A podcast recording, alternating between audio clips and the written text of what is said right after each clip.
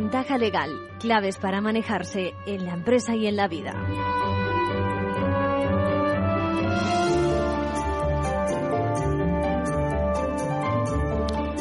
Bueno, gracias por acudir a nuestra cita semanal con Ventaja Legal, que les trae, ya saben, las novedades jurídicas, que no será porque no hay. Bueno, aquí, aquí estamos, con voluntad de elevar la cultura legal entre los ciudadanos también y explicando casos y cosas que no pueden pasar desapercibidas. Como por ejemplo la intención de Hacienda de involucrar en una operación fiscal a una menor de seis años. Eh, operación arbitrada, como es lógico, por su representante, por su madre, etcétera. Bueno, y, el caso que nos ha sobresaltado a los letrados, ¿no? La Audiencia Provincial de Zaragoza viene a establecer que ya que disponemos de una solución electrónica a efectos de plazos para comunicarnos con la Administración de Justicia, pues que desaparezca ese día de gracia con que contábamos los letrados. Vaya, una tontería. Estoy hablando, evidentemente, con ironía. Bueno, luego, luego hacemos un comentario y además tendremos declaraciones del decano de Ilustre Colegio de Abogados de Madrid, José María Alonso. Otro tema, bueno, ¿no se han preguntado en más de una ocasión donde han sufrido una injusticia que no merecía la pena reclamar, eh, demandar, porque era más caro, digamos, el remedio que, la enfermedad? O traducido, ¿eh? que no les, no les salía a cuenta, digamos. Bueno, pues un magistrado de Las Palmas piensa lo mismo, que no es efectiva la justicia de esa forma y por eso ha planteado una cuestión prejudicial ante el Tribunal de Justicia de la Unión Europea. El fondo del asunto es una tarjeta de las denominadas revolving. Bueno, y en la segunda parte del programa recogemos el testimonio también de una letrada de Córdoba que ha ganado un caso muy interesante, la dación en pago es el asunto de debate de, de, del caso y los protagonistas de un lado los consumidores y de otra parte eh, CaixaBank. Bueno, ahora vamos ya con las noticias de la abogacía.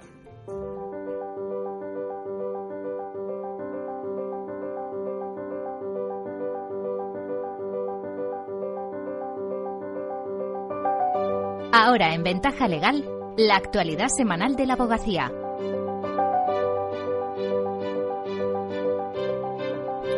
Bienvenidos Mercedes, bienvenidos Luis, ¿cómo estáis? Hola, Hola muy, bien, bien, buenas tardes. buenas tardes. Saludos a todos. Empezamos hoy hablando de la asistencia letrada por videoconferencia en las prisiones españolas, porque la Abogacía Española y la Secretaría General de Instituciones Penitenciarias acaban de firmar un convenio que permitirá a todas las personas internas en centros penitenciarios dependientes de la Administración General del Estado que se comuniquen con sus abogados y abogadas a través de videoconferencias. Hablaremos también del revuelo causado por una sentencia de la Audiencia Provincial de Zaragoza que redujo los plazos procesales al incluir los días inhábiles en su cómputo. El fallo del mes de noviembre, pero que no trascendió hasta la semana pasada, contradice varias sentencias previas del Tribunal Supremo. Y les contaremos también que el Gobierno acaba de aprobar la creación de centros de crisis 24 horas para víctimas de violencia sexual en todas las provincias. En Madrid existe ya un centro pionero que desde hace más de un año ofrece asistencia psicológica, jurídica y social. Hemos charlado con su directora para que nos cuente cómo funciona. Y les hablamos de forma muy breve de otras cosas que han sido noticia durante estos últimos días en el mundo de la abogacía la graduación penal de las lesiones a análisis en la conferencia de los lunes. Esta tarde, a partir de las 16.30 horas, tendrá lugar la próxima jornada de formación del Consejo que analizará la graduación penal de las lesiones, del delito leve a la pérdida de un órgano. El ponente será el letrado Sergio Herrero, es decano de Gijón. Podrá seguirse online en formacionabogacía.es.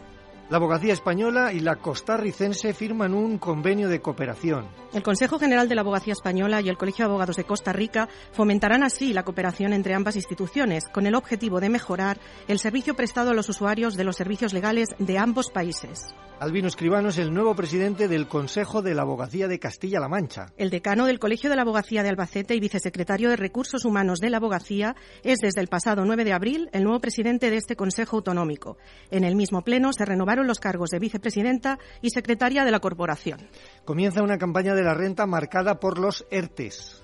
Hacer la declaración tras la pandemia no es tarea fácil y este año una de las principales dudas es la manera en la que afectará a muchos trabajadores o autónomos el hecho de haberse visto afectados por los ERTES. Si eres abogado, recuerda que ya puedes tramitar online tu declaración y la de tus clientes con el carné ACA.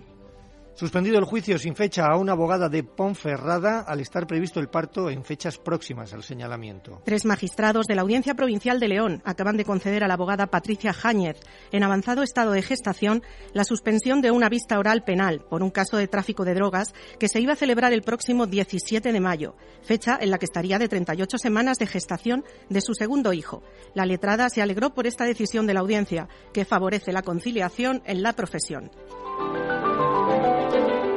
La Abogacía Española y la Secretaría General de Instituciones Penitenciarias han firmado un convenio que permitirá que todas las personas internas en centros penitenciarios dependientes de la Administración General del Estado puedan comunicarse con sus abogados a través de videoconferencia.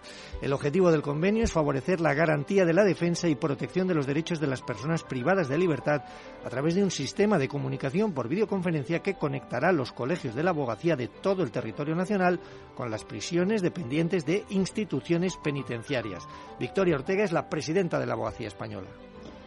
Este sistema conseguirá ofrecer mayor fluidez a la relación entre los externos y sus abogados y abogadas y mejorar, por tanto, la relación entre los colegiados y sus clientes, sin menoscabo de que las entrevistas presenciales sigan siendo el elemento central en la relación entre los profesionales y sus defendidos.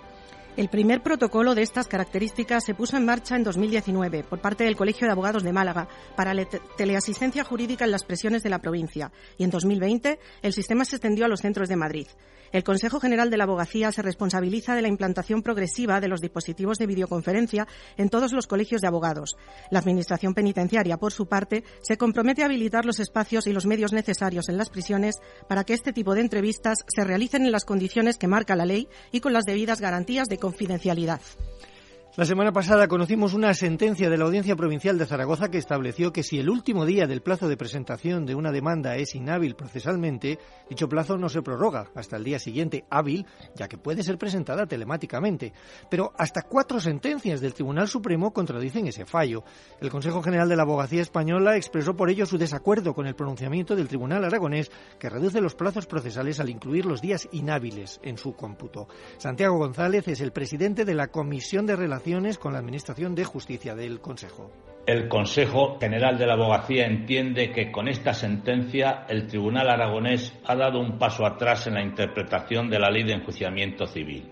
Se trata de un acto sujeto a normativa procesal y el cómputo de los días inhábiles no puede conllevar una reducción de los plazos procesales. La sentencia en cuestión resolvía un recurso de apelación interpuesto a través de una demanda contra una comunidad de propietarios un día después de que finalizara el plazo de un año, por considerar que al terminar este en domingo podían presentar la demanda al día siguiente, que ya era lunes.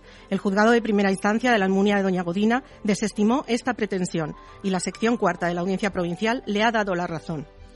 El Gobierno acaba de aprobar la creación de centros de crisis para víctimas de violencia sexual. En Madrid ya existe uno que desde hace, hace más de un año ofrece asistencia psicológica, jurídica y social 24 horas al día los 365 días del año.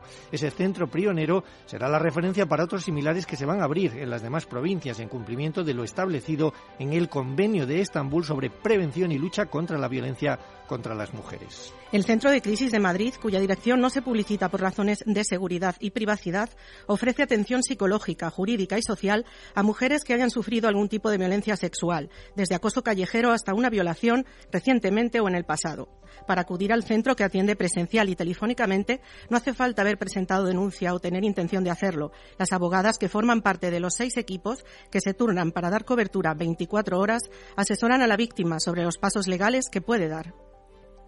Belén Martín, directora del curso. La mujer decide formular denuncia, hacemos acompañamiento a, dependencias policiales y también eh, sanitarias y luego, a fin de que la mujer pueda intervenir como acusación particular, tramitamos la asistencia jurídica gratuita con el ICANN a fin de que se le designe un abogado, una abogada del turno de oficio. Desde su creación en diciembre del 2019, por este centro ya han pasado 504 mujeres. El Gobierno acabó de, aprobar un presupuesto de 19,8 millones de euros para poner en marcha al menos uno en cada provincia y ciudad autónoma. Y terminamos con el abogado de la semana. ¿Quién es Mercedes y por qué? Se trata de Diego Coronado, abogado de Mallorca, que ha conseguido la sentencia dictada por el Tribunal Supremo en marzo, que condena por primera vez a un padre a la pena de seis meses de prisión por el impago de la pensión alimentaria a sus hijos y a un, a un año y seis meses por alzamiento de bienes. El condenado se había ido desprendiendo intencionadamente de su patrimonio para eludir el pago. Es la primera vez que se condena por violencia económica a un progenitor. El alto tribunal entiende que el impago de la pensión deja a los hijos en un estado de necesidad, en el que, ante su corta edad, precisan de este sustento, que no debería exigirse por ley, sino por una obligación moral y natural. Además, esta situación supone una doble victimización sobre los hijos como necesitados de unos alimentos que no reciben y de la madre que se ve obligada a hacer un esfuerzo suplementario. Diego Coronado, abogado. La madre debe sustituir al obligado incumplidor y cubrir con su esfuerzo personal la pensión alimenticia que no presta el padre. Enhorabuena a Diego Coronado por esta sentencia. Con esto terminamos, Arcadio. Mercedes Luis, es increíble a estas alturas que sea una noticia que tengamos que contar que, bueno, se respeta los derechos de una madre letrada porque tiene un hijo y porque tiene que cuidarlo y que tiene que conciliar, conciliar la vida familiar y la vida profesional. ¿Nos parece? Nos parece. Increíble. Estamos esperando el momento en que dejemos incluir esto en nuestra relación de noticias semanales. Eso es. Eh, nos vemos el próximo día. Hasta, Hasta luego.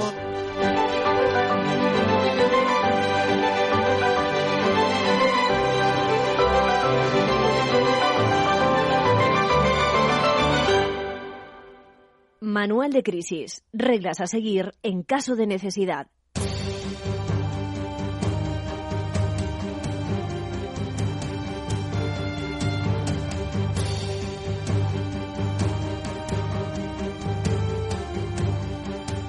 Bueno, la verdad es que a veces eh, el brazo de, iba a decir de la justicia, no, el brazo de Hacienda puede llegar a unos extremos que, que a algunos nos sorprenden, ¿no? Hasta dónde puede llegar incluso persiguiendo a los deudores. Imagínense que el extremo de, ese, de esa extensión pueda ser incluso un menor, ¿no? Eh, declarando responsable a un menor, ¿no? Eh, bueno, el caso que traemos hoy eh, lo hemos conocido esta semana. Se trata de una niña de 6 años mm, a la que, bueno, su madre le dona una propiedad con la que debería responder de unas deudas contraídas eh, con Hacienda. Está claro que la madre hace una maniobra ahí para escapar de, pues eso, de, de- Hacienda, de, de su responsabilidad. Pero la gran pregunta que nos hacemos y que se hace también la justicia es si se puede decir que esa menor ha participado en dicha maniobra de ocultación de bienes. ¿no? Eh, aquí resulta que la Administración Tributaria ha interpretado que en efecto tenía que responder solidariamente, es decir, también con esa propiedad, cuando realmente quien actuó, está claro, en su nombre, repito, seis años, ¿eh? fue su representante legal para impedir esa actuación de la Administración Tributaria. Bueno, la verdad es que no entra en la cabeza de, yo creo que de nadie, ¿eh? que se pueda hacer ese seguimiento hasta ese menor. Y el asunto final ha sido recurrido y ha llegado al Tribunal Supremo. El Tribunal Supremo ha fijado como doctrina que estamos ante lo que en derecho conocemos como un inimputable, es decir, aquella persona que no puede ser responsable, en este caso, por tratarse de un menor de, edad. Claro, un menor, además, si me permiten la expresión, muy menor de edad. Es decir, que no estamos hablando de alguien de 17, de 18 años. ¿eh? La frontera está muy lejos. Bueno, se trata evidentemente de alguien que no pudo actuar consciente, no pudo actuar maliciosamente y por tanto lo suyo es, eso sí, deshacer esa operación, esa donación que realizó la madre y por supuesto eh, incluso perseguir el posible delito de alzamiento de bienes que se cometió, pero en ningún caso, en ningún caso, declarar responsable a dicha menor. La verdad es que traemos el caso como, eh, como una situación de crisis realmente. Eh, hay veces en que hay que encauzar correctamente el afán defraudatorio, eh, perdón, defraudatorio no, recaudatorio eh, y desmedido de Hacienda. Por mucho que hagamos las cosas mal los mayores, no hay que consentir que la Administración fulmine, sería la palabra, la inmunidad de los menores, quienes, por definición, legalmente no pueden tener intención de escapar de sus responsabilidades.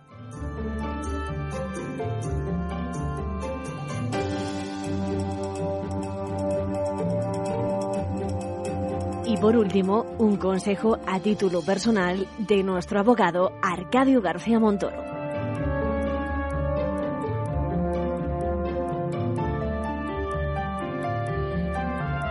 Bueno, y, quiero transmitirles un, bueno, una, una, una, cuestión que ha planteado un juez, eh, un magistrado ante el Tribunal de Justicia de la Unión Europea, porque yo creo que eh, se ha situado como ciudadano en una posición en la que todos nos vemos reflejados. Os decía antes en la introducción eh, hasta qué punto puede algo obstaculizar el acceso a la justicia, es decir, impedir el acceso de los ciudadanos a, una reclamación. Algo, en este sentido, cuando digo algo me refiero también a las cuestiones económicas. Y es que en más de una ocasión seguro que han pensado a la hora de reclamar que, que nos costaba más, como se dice popularmente, el collar que el perro. Y por lo tanto hemos desistido. Eso, eso, eso no funciona, eso no está bien, eso no es que tengamos una justicia eh, eficiente y, no por culpa de la justicia, sino de la legislación, digamos. ¿eh?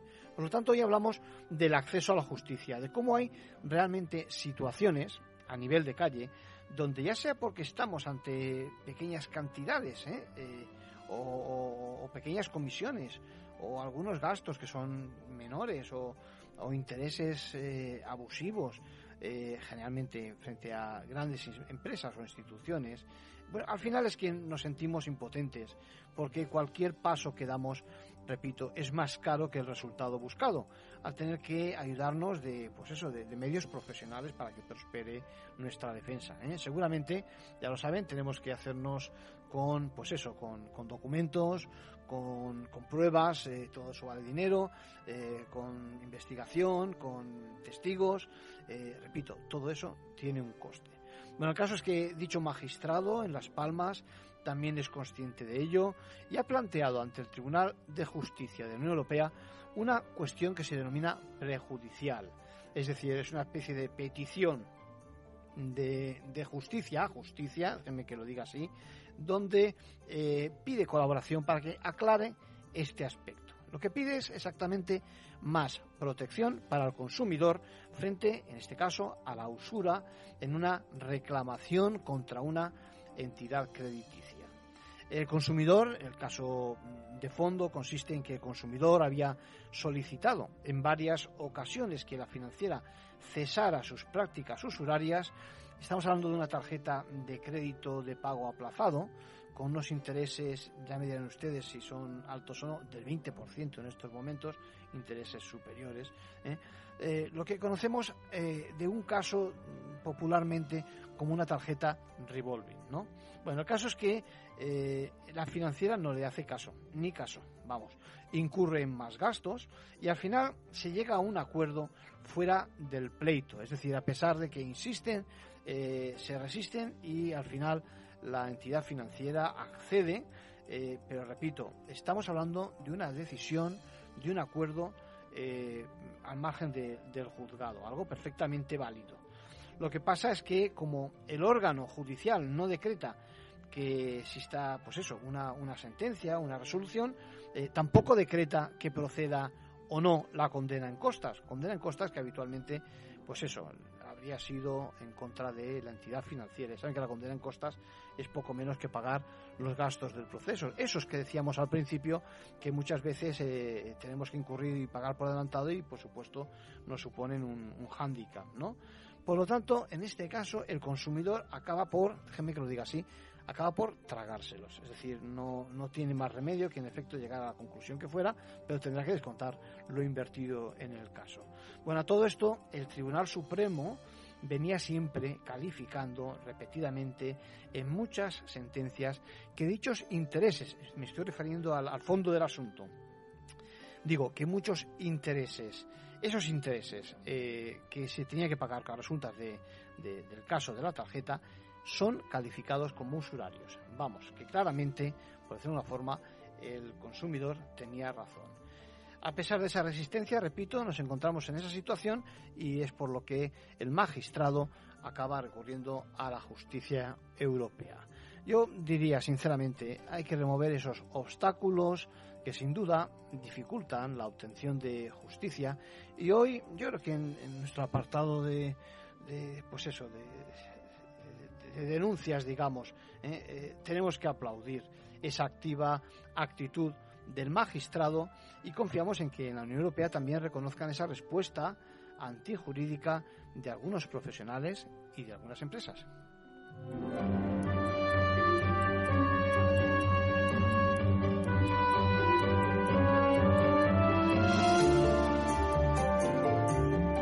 Bueno, ya, ya lo hemos comentado en dos ocasiones y vamos a insistir un poquito más adelante. Cualquiera que haya tenido un pleito sabe que los profesionales del derecho, tanto abogados como también procuradores y demás, estamos muy preocupados por cuando nos vencen los plazos, ¿no? El tiempo apremia por varios motivos, porque tenemos que apurar estudiando el caso, reuniendo pruebas, construyendo los argumentos de defensa y porque, como se nos pasen, la verdad es que pocas alternativas tenemos, ninguna diría yo. La ley en ese sentido es rigurosa. Bueno, en ese entorno hay un debate que se ha avivado eh, eh, el pasado año precisamente con ocasión de la declaración de Ávil por parte del, mes de agosto, ¿no?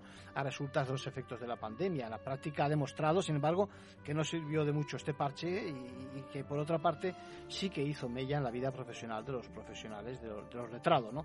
El debate es la conciliación de la vida profesional con la familia, el derecho al descanso que cualquiera tiene y que se ve gravemente perjudicado de esta forma. Bien, pues como apuntaban los compañeros de la abogacía esta semana, se ha sembrado el malestar y revuelo en el mundo legal por esa sentencia de la audiencia de Zaragoza que cambia la forma de entender cuando nos vencen los plazos a los ciudadanos. Saben que en varias ocasiones hemos explicado aquí cómo funcionan los plazos, que si los días hábiles, los inhábiles, el juego de las fiestas locales, autonómicas, nacionales. Bueno, yo creo que se imagina además que no siempre el cliente acude también, por otra parte, a nuestros despachos con tiempo suficiente, ¿no? Se lo piensa muchas veces, como es lógico, y para cuando llegan, pues ya no tenemos mucho margen. Así que, ya les digo, dos días, que digo dos, uno es todo un mundo a veces para nosotros y eso es lo que ocurre, por ejemplo, tras las fiestas o los fines de semana, los llamados días inhábiles. Sin embargo, dicha audiencia, como decía, acaba de comentar, acaba de decidir que como existe una solución informática disponible, no ha lugar a ese tiempo de gracia tras las fechas inhábiles. Hasta ahora la verdad es que no había dudas acerca de que al hilo del artículo 5 del Código Civil, el día final del cómputo tenía que transcurrir por entero, de modo que si el último día de plazo coincidía con el día inhábil, el derecho se podría ejercitar la interposición, la demanda en el siguiente día hábil. ¿Debe ser el oro un activo estructural en cualquier cartera? ¿Qué diferencia el oro físico y el oro papel a la hora de invertir? Descubre lo que puede aportar el metal brillante a tu patrimonio el próximo miércoles en el especial Gestión Patrimonial de Gusa en Mercado Abierto. Recuerda, el miércoles de 4 y media a 5 y media de la tarde en Capital Radio. Escuchas Capital Radio, Madrid 105.7, la radio de los líderes. Disfruta de la mejor cocina gallega en Montes de Galicia. Todo un clásico moderno en el barrio de Salamanca. Disfruta de la variada dieta atlántica, de las mejores carnes y pescados tratados con respeto y transparencia y regados con una de las mejores bodegas de la zona. En grupo, en familia o en pareja, Montes de Galicia te ofrece el espacio perfecto en cada ocasión. Conecta Ingeniería es el programa que acerca la ingeniería a la sociedad. Todos los miércoles de 10 a 11 de la mañana en Capital Radio con Alberto Pérez. Conéctate. En el restaurante Gaztelubides somos rigurosos con la selección del producto para crear recetas imaginativas que acompañamos de una bodega generosa y brillante y de nuestra magnífica terraza durante todo el año. Restaurante Gaztelubide, carretera de La Coruña, kilómetro 12200, La Florida. Teléfono 91 372 8544. Una recomendación del programa gastronómico Mesa y Descanso.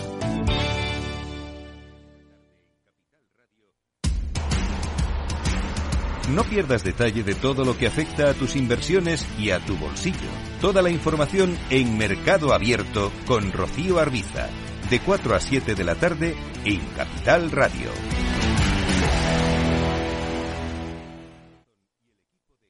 Esto te estás perdiendo si no escuchas a Luis Vicente Muñoz en Capital, La Bolsa y la Vida. Xavier Ferraz, profesor de ESADE. Europa no lo ha hecho y el problema ahora lo tenemos aquí, ¿eh? porque Europa en este momento no es autónoma en semiconductores. Eso quiere decir que si no nos venden, nos vamos directamente al paleolítico, ¿eh? sin ser alarmistas. No te confundas. Capital, la bolsa y la vida con Luis Vicente Muñoz, el original.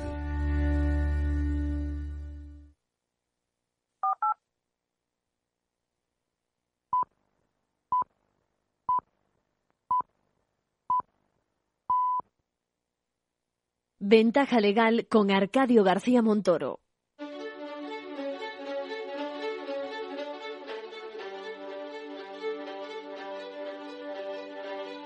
La entrevista, escuchar, es compartir conocimiento.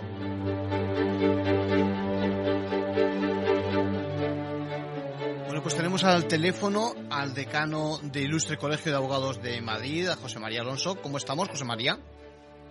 ¿Qué tal, Arcadio? Encantado de hablar contigo, como siempre. Bueno, pues eh, eh, quiero que, ya sabes, tenemos a los compañeros revolucionados muy preocupados, el colectivo de letrados, no ya por nosotros, que también, sino por los perjuicios que esta resolución puede conllevar a los clientes, ¿no te parece?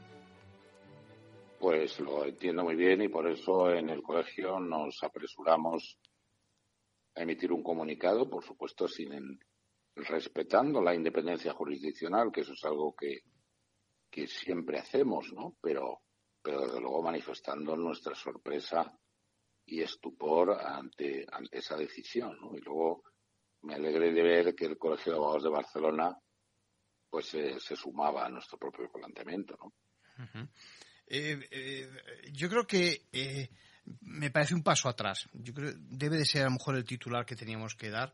Es decir, tanto que luchamos por esa tutela judicial efectiva y eso de que, digamos, perdamos un, día, como el que hice, para, total, para, para defender los intereses de nuestros clientes, parece contradictorio, ¿no?, con los tiempos que, que estamos hablando.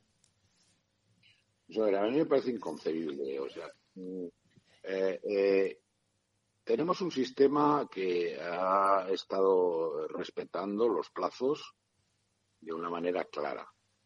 Como en la ocasión de la pandemia, eh, bueno, pues se han implementado los medios telemáticos como forma de comunicación, lo cual ciertamente es un avance. Claro. Pero, pero claro, es decir, el que haya un medio de comunicación nuevo no puede afectar en absoluto a lo que son el sistema eh, de garantías y el sistema jurídico vigente. Es decir, ¿cómo puede el hecho de que se haya establecido el sistema telemático eh, crear esta situación de claro perjuicio para eh, los derechos subjetivos? Y, más aún, y lo tengo que decir con todo el respeto, cuando mm, jueces y tribunales, no por supuesto en su totalidad, pero muchos de ellos siguen sin aplicarlos. los sistemas telemáticos. O sea, los sistemas telemáticos no se aplican cuando eh, de alguna manera afectan al juzgador y sí se aplican cuando sí eh, afectan al justiciable, lo cual me parece absolutamente inadmisible. Pero es, que además, pero es que además, por otra parte, es que, es que los abogados y abogadas tienen derecho a la desconexión, tienen derecho a la conciliación, tienen derecho. Y, y, es que eso, como siempre, es decir, lo dijimos, por ejemplo, con el tema del mes de agosto. Sí. El mes de agosto fue inhábil para los jueces, pero no fue inhábil para los abogados. Se repite. Mm. Y eso, es inaceptable. O sea, yo de verdad siento el máximo respeto por el Poder Judicial de nuestro país y lo defenderé siempre. Pero ante todo tengo que defender eh, la, posición y los derechos de los colegiados y colegiadas de este colegio. Dígame usted, es que resulta que eh, a la hora de perjudicar son los abogados y abogadas los perjudicados y sin embargo no se aplica lo mismo respecto del, del, Poder Judicial ni de la Fiscalía ni nada. Es, a mí me parece de verdad inaceptable y confío en que esa decisión de Zaragoza quede en eso, en una decisión, en fin, eh, esporádica y anecdótica. Y que que no se extienda, por supuesto. Sí, sí. Eh, porque además, ¿cómo le explicamos a los clientes? Te has adelantado a una de las preguntas que tenía preparada. Es decir, ¿cómo le explicamos a los clientes eso de que los plazos, entre comillas, solo obliga a unos y no a todos los que se llaman ahora operadores jurídicos, ¿no? Es decir, si queremos una justicia más rápida, una respuesta, pues eso, judicial más acelerada, pues o todos iguales o, no, ¿no? Es, es, increíble. El cliente, el cliente yo creo que eso, eso no lo entiende. Y luego, José María, un, tema muy interesante, y es decir, que a mí que me gusta desde Ventaja Legal explicar los entresijos de la profesión, parece mentira y tenemos que explicar lo que supone para los letrados eh, eh, el agobio de cumplir con los plazos, la responsabilidad de, de, cumplir y de, y, de, que si tuviéramos un minuto más, un minuto más que le dedicaríamos a ese cuerpo de demanda, a buscar jurisprudencia, yo creo que eso tenemos que transmitirlo al justiciable también, ¿no? Absolutamente. Vamos a ver. Eh, a mí, tras 40 años de ejercicio profesional, siempre me ha parecido difícil de, admitir que los plazos de las eh, leyes procesales y de las leyes sustantivas se aplicaran solo respecto de los abogados y, en definitiva, respecto de los derechos de los ciudadanos que nosotros defendemos y, no se, apliquen respecto de los jueces. Porque si eh, la ley dice que eh, un recurso se tiene que plantear, un recurso de reposición en tres días, y el juez resolverá, no recuerdo en este momento, en tres o en cinco. Y yo, desde luego, me siento forzado a plantearlo en tres, porque si no estoy fuera de plazo, pero el juez me puede contestar en 20 días o cuando le venga en gana. Eh, si ahora además eh, se aprietan mal las tuercas y se nos obligan a, a, considerar hábiles plazos inhábiles por medios telemáticos y la judicatura va a seguir contestando cuando le venga en gana, es que me parece ya que estamos bordeando el paroxismo. Sí, sí. O sea, yo, de verdad, o sea, que a mí, a mí me encantaría, oiga usted, que yo tengo que contestar en que tengo que recurrir en tres días y usted tiene que contestar en cinco, los dos cumplimos los plazos. Eso es, eso es. Y sistemáticamente, además, esto me obliga a tal, perfecto y los dos, pero usted y yo, no solo yo. Sin duda. No solo yo. Es que eso es a mí lo que me parece inadmisible. Sin duda. Y entonces eso, explicarle a un ciudadano, porque claro, yo mismo ha pasado caso de decir, pero vamos a ver, si la ley dice que el juez tiene que dictar auto en este plazo y llevamos tres meses más, digo, ya, pero es que los plazos no se aplican en ellos. Sí, Esto es lo que me parece inadmisible, con toda sinceridad, alcalde. Sin duda. Eh, eh, María, eh, hemos visto la reacción rápida del colegio, ¿no? el comunicado que habéis hecho. ¿Hay alguna acción más prevista desde el colegio para, para, pues bueno, no sé si personarse en alguna causa o, no sé, no sé si tenéis previsto algún otro tipo de acción? No tenemos nada previsto así a priori. vamos a ver si esto, como te digo, cunde o no, sí.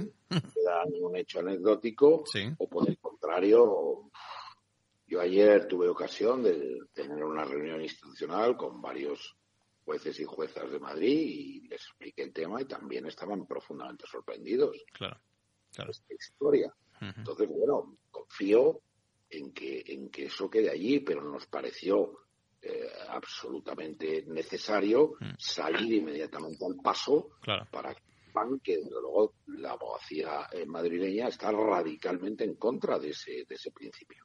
¿eh?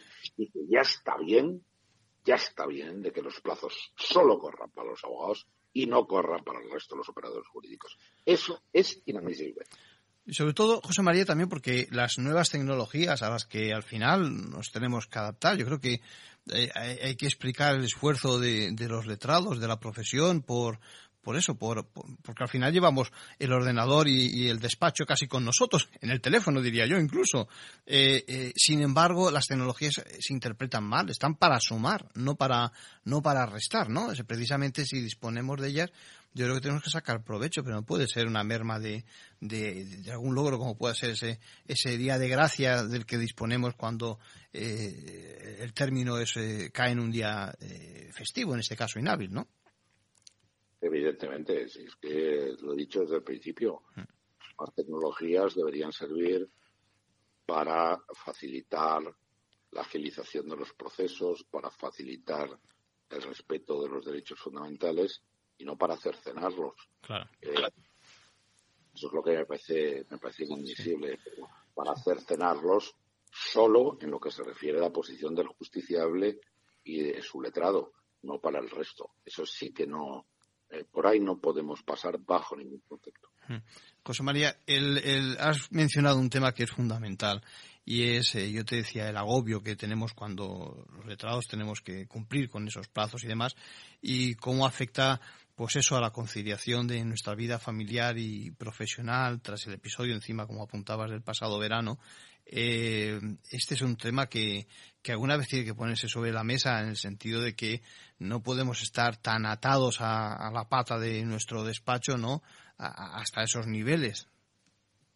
Evidentemente, o sea, la conciliación eh, es un, yo creo que es un derecho fundamental, el derecho al descanso eh, y todo aquello que vaya a determinar que los abogados y abogadas tengamos que trabajar eh, 24 eh, horas al día, 365 días al año, es una radical vulneración de ese derecho.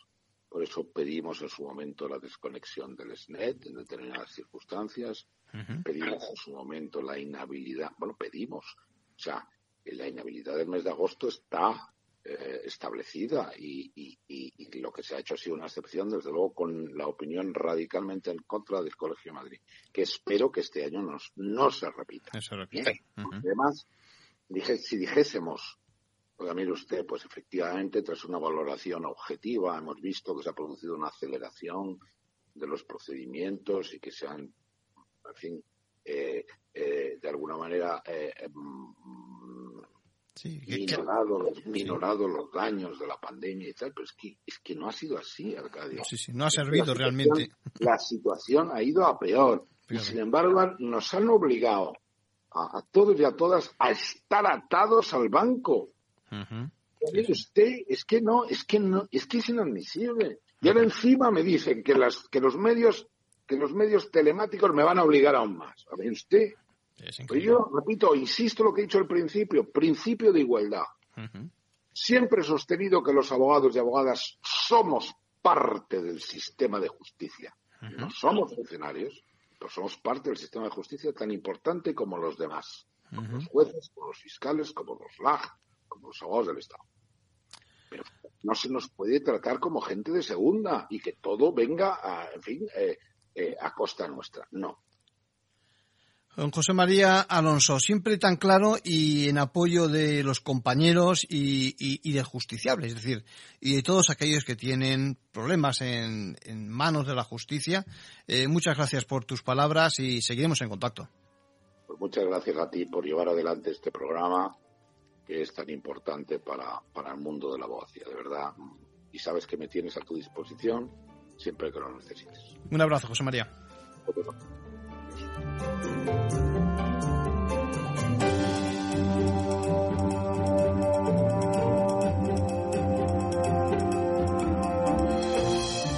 Estamos, estamos cansados de escuchar teorías y posiciones sobre cláusulas abusivas, eh, usura, impagos por insolvencia. Hemos visto la evolución de lo que la justicia española y con la ayuda de, la europea también, el Tribunal de Justicia Europea, eh, ha logrado. Todavía hay cuestiones pendientes, bueno, pero, pero hoy quiero darle un enfoque diferente a uno de estos temas. ¿eh? Por ejemplo, la dación en pago. ¿eh? Cómo a veces pues, puede ser engañosa una solución de este tipo, no digo que siempre lo sea, y sobre todo desde la perspectiva de una letrada a quien tenemos al teléfono, Pilar Morán. ¿Cómo estás, Pilar?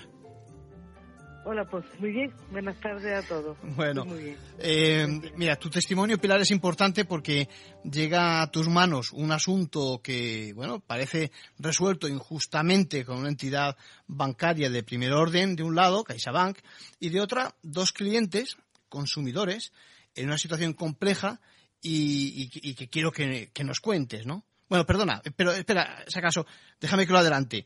Hablamos de un pleito, de un pleito que ha ganado nuestra compañera Pilar. hay que felicitarte de momento. ¿eh? Vale, muchas gracias. Cuéntanos, Pilar, cómo son los hechos.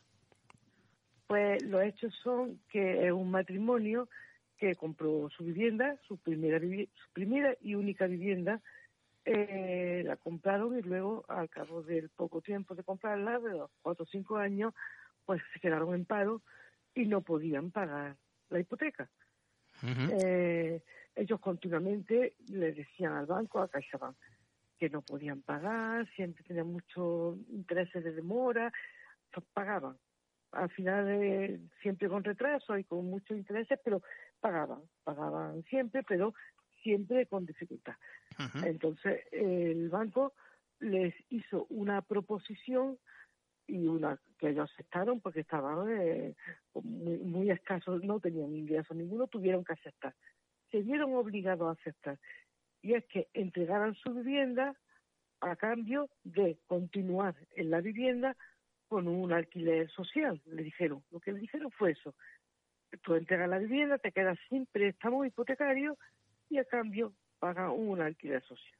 Ellos entregaron la eh, les pareció bien, ¿Sí? entregaron la vivienda eh, a una empresa filial del banco. Sí. De- a ver, a ver, perdón, Matiz.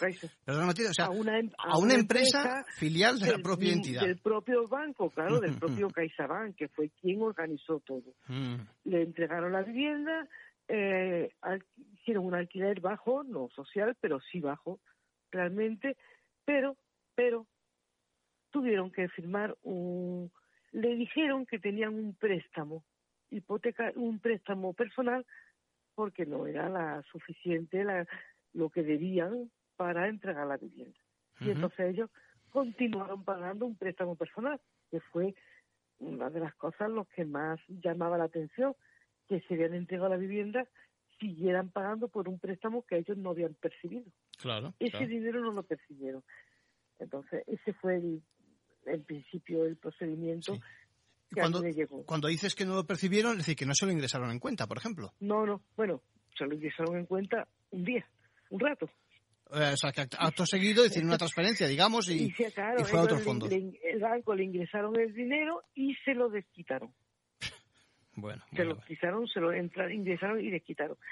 El, yo el, al principio el tema no lo enfoqué solo por el préstamo, yo lo enfoqué porque ellos eh, lo que habían, lo que yo entendí es que el banco, CaixaBank, se había, se había suscrito al código de prácticas bancarias para la gente que estaba en el umbral de la pobreza, digamos. Sí. Y entonces, pues, eso no se lo informaron. Entonces, mm, lo primero, eh, porque a mí esto me entró por el código de buenas prácticas, yo entendí que esto era un del código de buenas prácticas bancarias, Claro.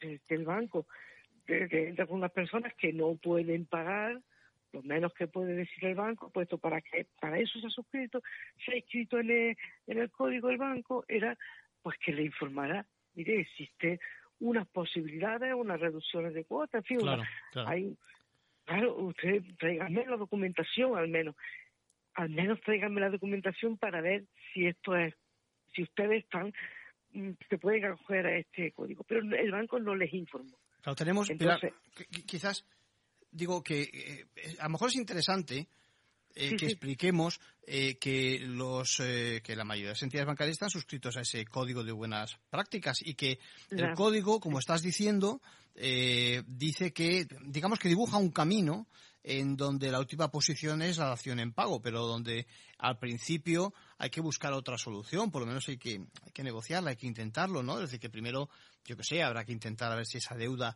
se puede reestructurar de otra forma, ¿no? O, o incluso Efectivamente. o incluso algún, practicar algún tipo de quita, algún, algún descuento para que nos Claro, entiendan claro. en la calle, ¿no? Sí, sí, tienen beneficios, tienen Claro. algunos beneficios, tienen unos pasos hasta llegar hasta hasta llegar a la dación en pago tienen uno, un, procedimiento claro, con, claro. un recorrido con varios procedimientos. El banco, los bancos en los que se eh, a este código es voluntario para el banco. Claro.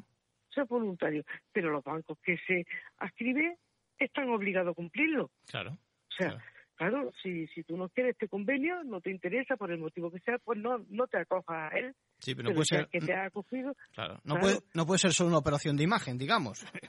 ¿No? Sí, es Claro, que como, sí, como decimos de postureo, Claro. para decir eh, Claro. en el informe anual, pues yo he hecho esto tan bueno, cuando en realidad el de los primeros artículos del código es informar a las personas de que existe ese código.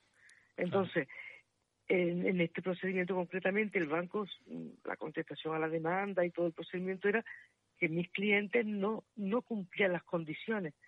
Yo el procedimiento no lo enfoqué por ahí, porque de hecho no llegaron a presentar ninguna documentación. El procedimiento se, se ha, yo lo he enfocado solamente a que no se les informó. Es que es fundamental. De que existía. Sí, es que es- Claro. es fundamental precisamente cuando existe esta diferencia abismal entre pues, la capacidad de la entidad financiera y, y los consumidores o los clientes, cualquiera de nosotros, es fundamental que haya transparencia entre ambas partes y además también que, pues eso, que, que- que se faciliten las cosas como para que se entienda los diferentes pasos y demás, porque claro, si no, como consumidores o como clientes estás, estás abandonado, no sabes cuál es el siguiente paso, ¿no? Claro, claro. Entonces ellos admitieron todo lo que el banco les dijo sin saber que estas posibilidades existían. Claro. No sé si lo hubieran cogido o no, Ya. pero no, no lo supieron, nunca lo supieron. Y eh, entonces, porque ellos mm, se enteraron del código de prácticas, bueno, ahora después, eh, al cabo de muchos años después, cuando ya se informaron de que ellos seguían pagando si no tenían la casa. Entonces, eh, había dos, yo puse dos, dos, dos pretensiones. Una, que el banco había incumplido el código por, por la falta de información.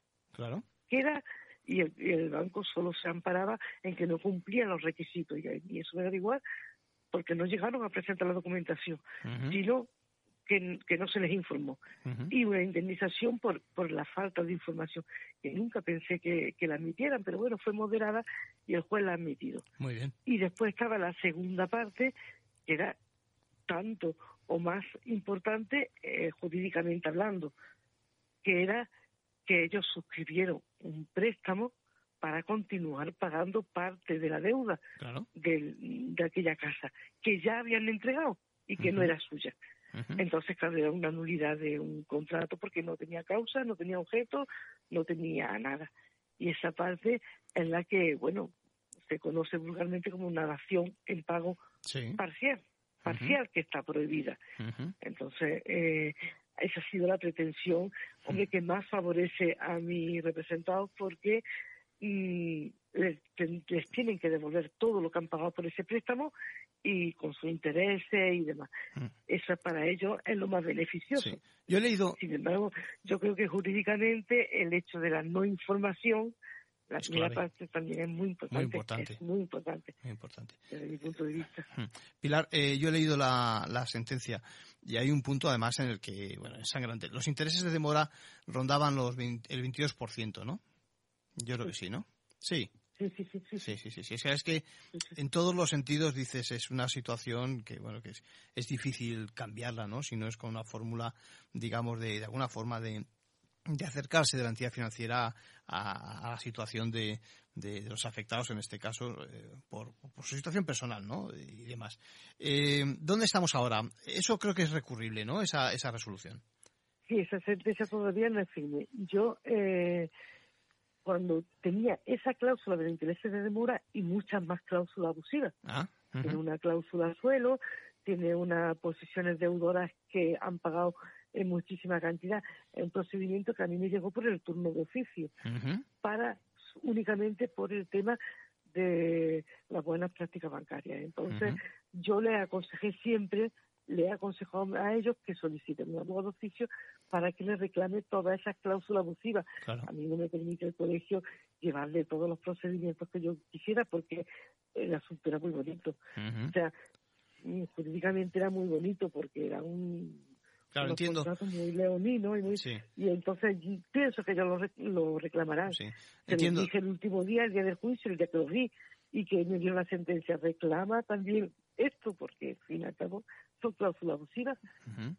Entiendo, entiendo que, claro, que el, ju- que el juzgado no puede entrar ahora en el tema, pero evidentemente en cuanto se le plantee, pues tiene que responder y demás. El problema, Pilar, en estos casos es precisamente eso, es decir, que tienes que acudir a la justicia con tu propio, con tu propio dinero, con tus propios gastos y demás, letrado, pruebas, procurador, lo que haga falta. eh, eh, me imagino que habrán condenado en costas, ¿no? Sí, sí, han condenado en costas. Yo, eh, un turno de oficio, mi Mm. cliente no me tiene que pagar. Ya, ya, ya. O sea, esto a ellos les resulta gratis, no- eso es lo de menos. Mm. Lo más importante es que nunca se quieren pleitear contra el banco Claro. porque el banco es el que te está dando el dinero para que tú vivas Claro. en tu vivienda. El banco es el que tiene sigue en este caso concreto, teniendo la propiedad de su vivienda y ellos lo tienen alquilado. Entonces ellos el tema tienen miedo, es que la, tienen miedo, que la gente tiene miedo de ir contra el banco porque el banco es muy fuerte. Claro. El banco le puede decir, pues yo te desahucio mañana. Yo no pude ir, no quise, por no perjudicar, por, por evitar cualquier asomo de perjudicar De duda, a mi sí. cliente. Sí, sí, sí. Claro, yo digo, nunca nunca iré contra la empresa, el tercero que ha comprado la vivienda, que es una fila del banco.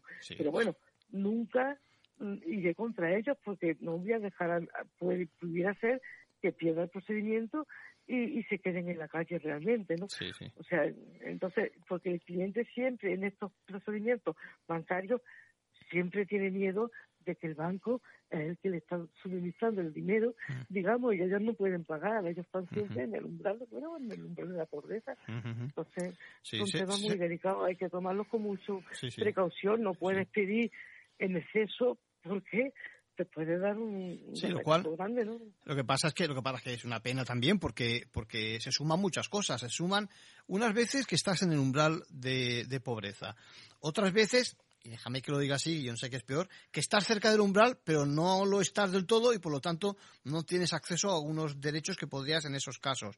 Eh, en tercer lugar, que, que eres, eh, no, no sabes de, de las leyes y puedes reclamar, no puedes reclamar. Parece que el banco o quienes te atienden en el banco tienen toda la razón.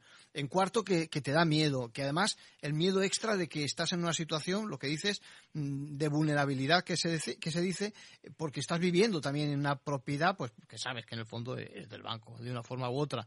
Son muchas cosas, ¿no? Menos mal que de vez en cuando, bueno, más que de vez en cuando aparecen letrados como letradas como tú y, y- y bueno, y, y podéis echarles una mano. Oye, pues quería eso, quería que escuchásemos en Ventaja Legal en Capital Radio este caso, porque yo creo que es muy ilustrativo y te hago una propuesta. Mm, Si se convierte en firme, haz el favor de decírnoslo y en, segun- y en cualquier caso, eh, seguimos la evolución del caso porque me parece muy interesante y es un caso, digamos, de a pie, ¿eh? de libro de, de- de una defensa que es exitosa y que te felicitamos. Vale, pues muchas gracias. Un abrazo, hasta luego. Hasta Venga, luego. un abrazo. Hasta luego. Bueno, hora, hora de despedirse. Saben que seguimos en las redes, en capitalradio.es, en la pestaña del programa, pero no quiero olvidar que, atención, corre por las redes. En nuestros correos electrónicos una estafa que se produce con la excusa de una notificación con burofax en un despacho de abogados. Evidentemente, fingido, todo es mentira, ¿no? Mucho ojo, quedan advertidos. Si tienen cualquier duda, nos pueden conectar a través del correo de Ventaja Legal, oyentes, arroba ventajalegal.com. Cuídense.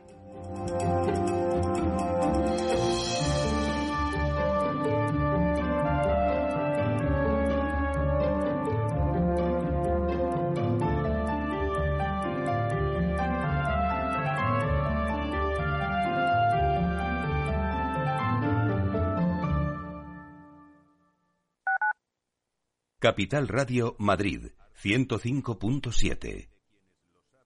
Gráficas Naciones. Más de 50 años de experiencia en el sector de las artes gráficas. Apostamos por la última tecnología tanto en impresión offset como en digital y gran formato. Realizamos todo tipo de impresión. Tarjetas de visita, folletos, libros, vinilos, decoración y montaje de stands. Más información en el 91 629 2145 o en gráficasnaciones.es.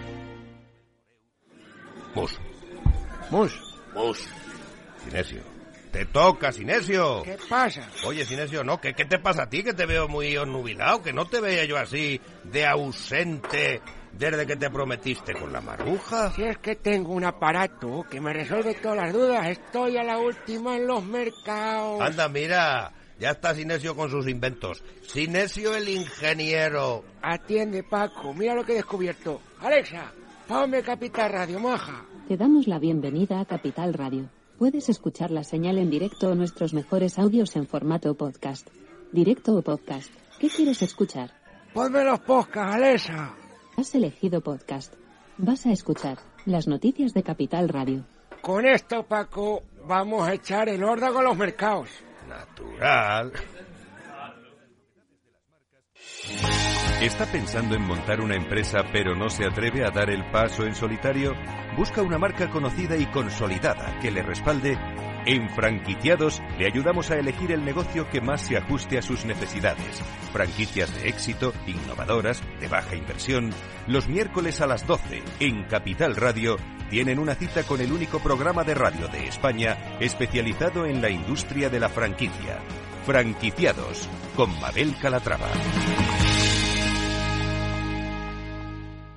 Capital Radio. Siente la economía.